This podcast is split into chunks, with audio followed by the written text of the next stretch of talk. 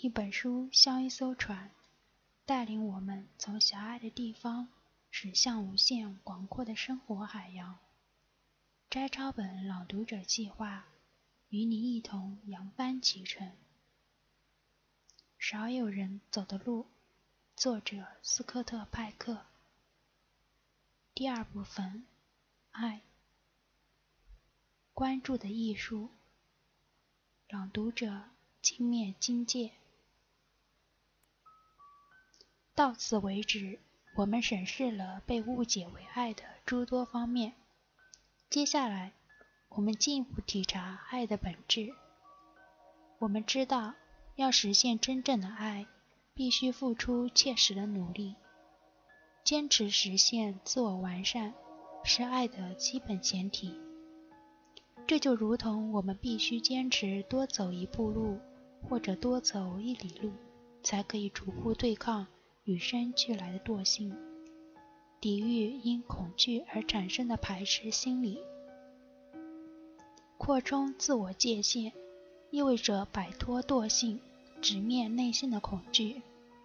这就是说，爱可以使我们勇气倍增。所以。爱也是获得勇气的一种特殊形式。爱是为培养自我和他人心智的成熟，持续努力而表现出的一种勇气。当然，为了爱之外的其他事物或目标付出努力，产生勇气，也是我们一种常惯常的状态。因此，并非所有的努力或勇气都是爱。不过，真正的爱一定需要努力和勇气，不然就不可能是真正的爱。这一点毋庸置疑。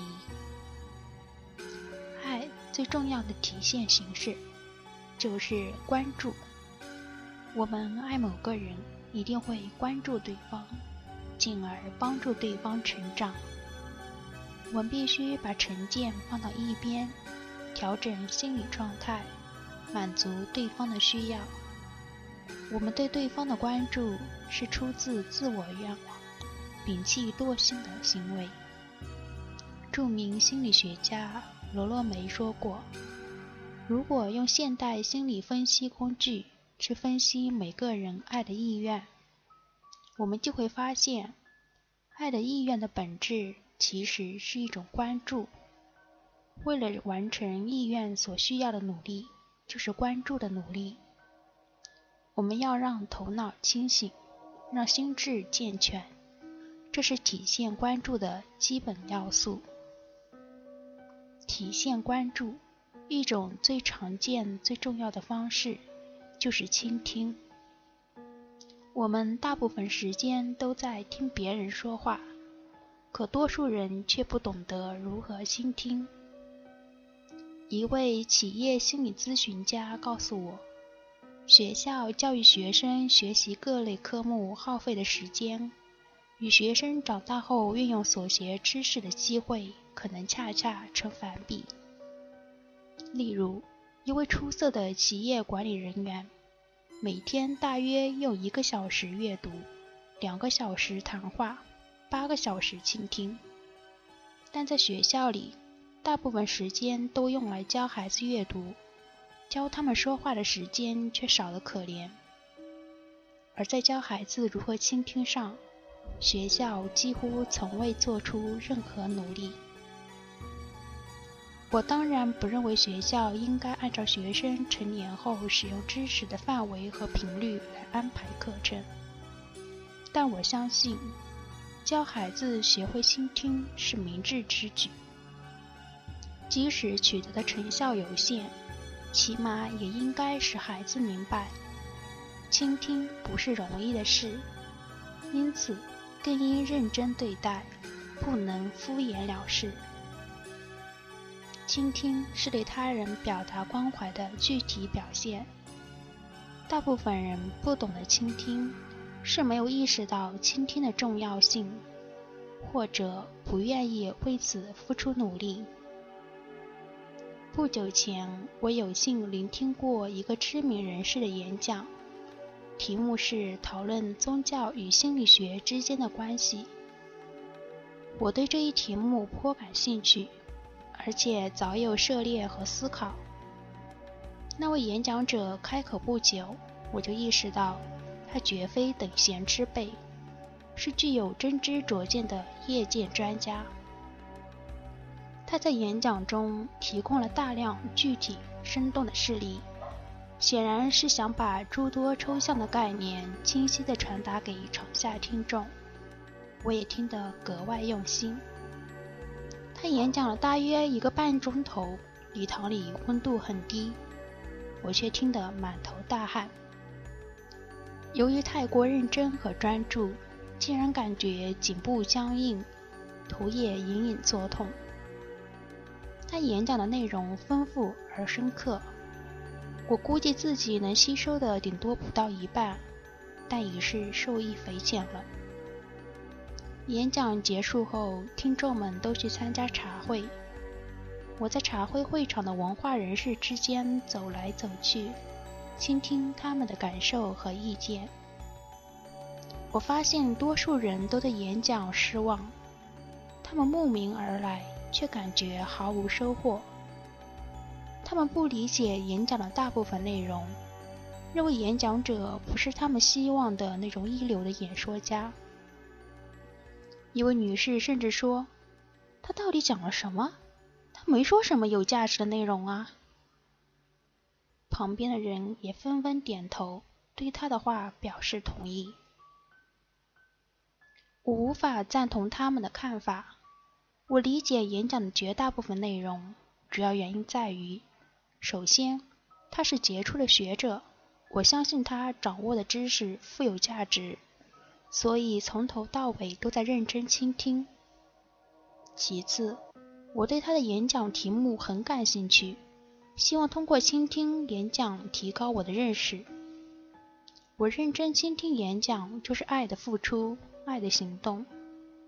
我愿意思考演讲的一字一句，认可他为演讲而做的努力。我也愿意为心智的成熟付出努力。至少在我这一方面，他的付出得到了回报。我热衷于聆听他的演讲，是因为我想有所收获。与此同时，演讲者能从听众当中。感觉到特有的关注、理解与爱，这对于他也是一种回报。爱就像我们经常看到的那样，接受者要懂得给予，给予者也要懂得接受。它其实是一种双向车道，一种典型的互惠行为。上面说的倾听模式，其实是接受者的倾听模式。现在我们来看一下给予者的倾听模式。最常见的就是倾听孩子说话。根据孩子年龄不同，选择的倾听方式也应有所不同。一个上小学一年级的六岁孩子说起话来可能滔滔不绝、没完没了。对于这种情形，父母该如何处理呢？一种最简单的方式是。直接让孩子闭上嘴。在有的家庭里，父母甚至做出规定，绝不允许孩子说个没完。自然，这样的家庭绝不允许童言无忌。第二种方式是，不管孩子说什么，大人都不做理睬。在这种情况下，孩子只能自言自语，或只有跟空气说话了。他们跟大人之间丝毫没有互动，没有交流。第三种方式是假装倾听，实际上仍在忙自己的工作，想着自己的心事，偶尔说一声“嗯啊”或者“好极了”，以此应付孩子。第四种方式是有选择的倾听，孩子说到某些似乎重要的事情时。家长才会竖起耳朵，集中一下注意力，试图以最小的努力获取最多的消息。当然，大多数父母未必受过专门训练，可能不具有良好的选择能力，所以通常会遗漏许多重要信息。最后一种方式，当然就是认真的倾听孩子的每一句话，尽可能去理解他们的含义。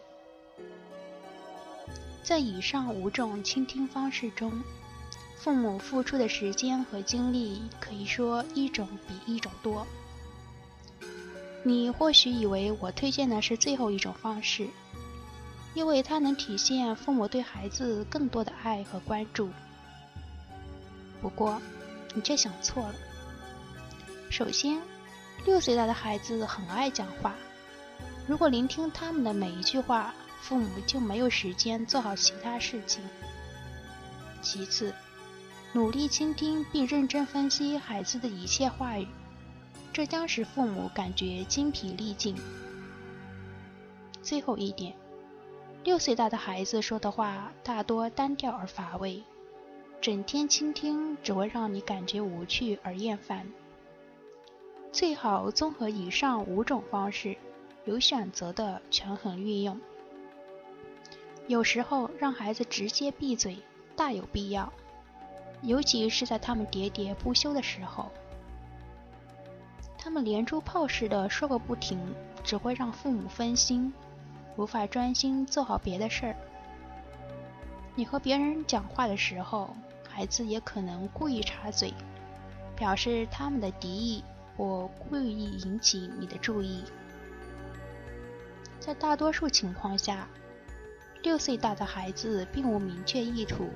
常常只是为说话而说话，不一定需要你的倾听。须知，他们即便自言自语，也能够感受到其中的乐趣。不过，有时候孩子也渴望与父母接亲近，需要父母听他们讲话。在这种情况下，孩子需要的不是言语交流，而是和父母间的亲密感。因此。只要假装倾听就足够了。其实孩子也能够意识到，父母有时候是在有选择的倾听，但这种倾听原则同样会使他们感到满足。六岁大的孩子已经可以接受这种倾听规则，而且在他们大量的话语中，只有少部分需要父母的关注和反应。父母最为关键的任务之一。就是在听与不听之间做出恰当的选择，找到最佳平衡点，尽可能满足孩子的需求。这种平衡点很难掌握，尽管倾听孩子讲话的时间本就有限，许多父母在这有限的时间里也不肯付出精力用于倾听，他们可能认为。假装倾听，或顶多是有选择的倾听，已经是真正的倾听了。这只是自我欺骗，目的是掩盖其惰性。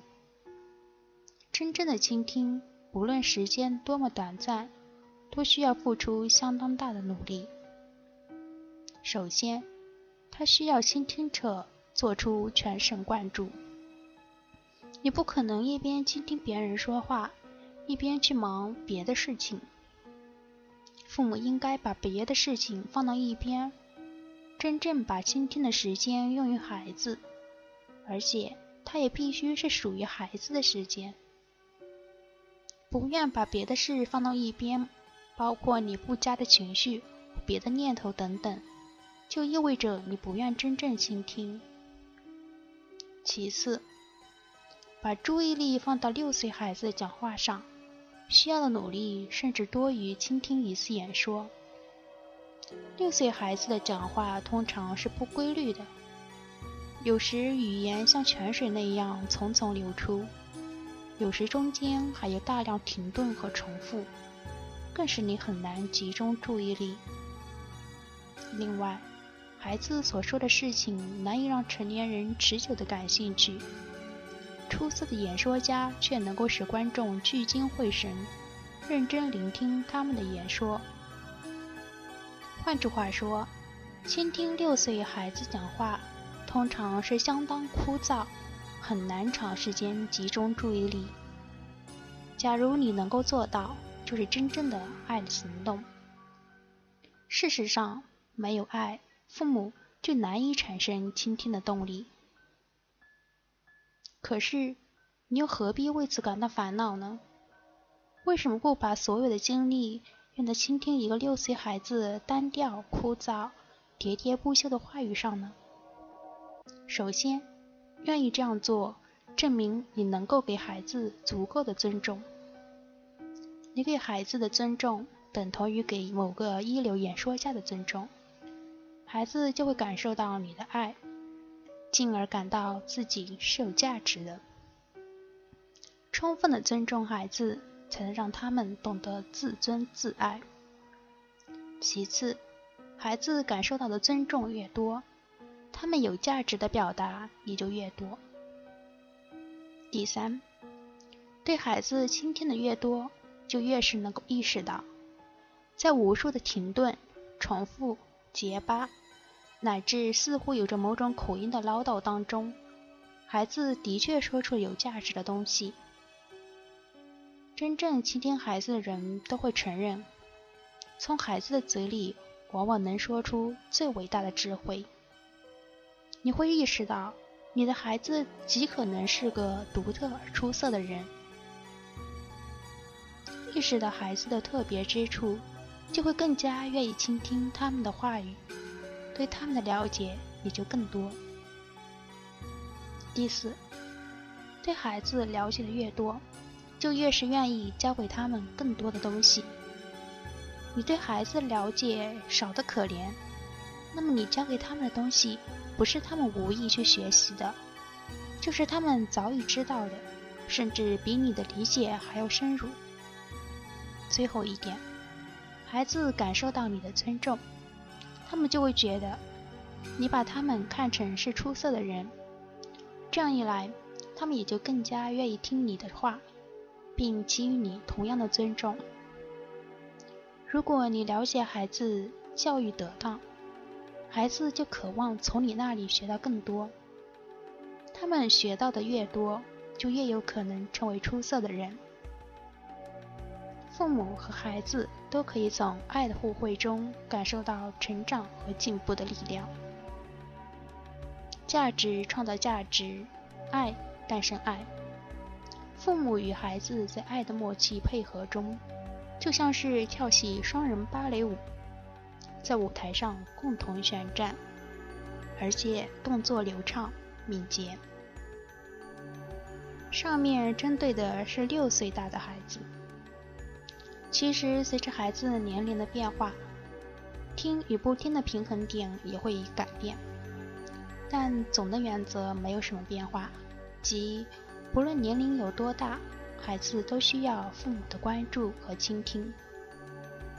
尽管父母与年幼孩子的沟通更多的是通过非言语的形式，不过仍需给予全部注意力。你不可能一边想别的事情，一边和孩子玩拍手游戏。玩游戏时三心二意，你就有可能培养出做事三心二意的孩子。孩子到了青春期，需要父母倾听的总体时间，显然要少于六岁时期。他们讲话的目的性更明确，不像幼儿时期那样随意。不过，一旦他们开口说话，和小时候相比，就需要父母更多的关注。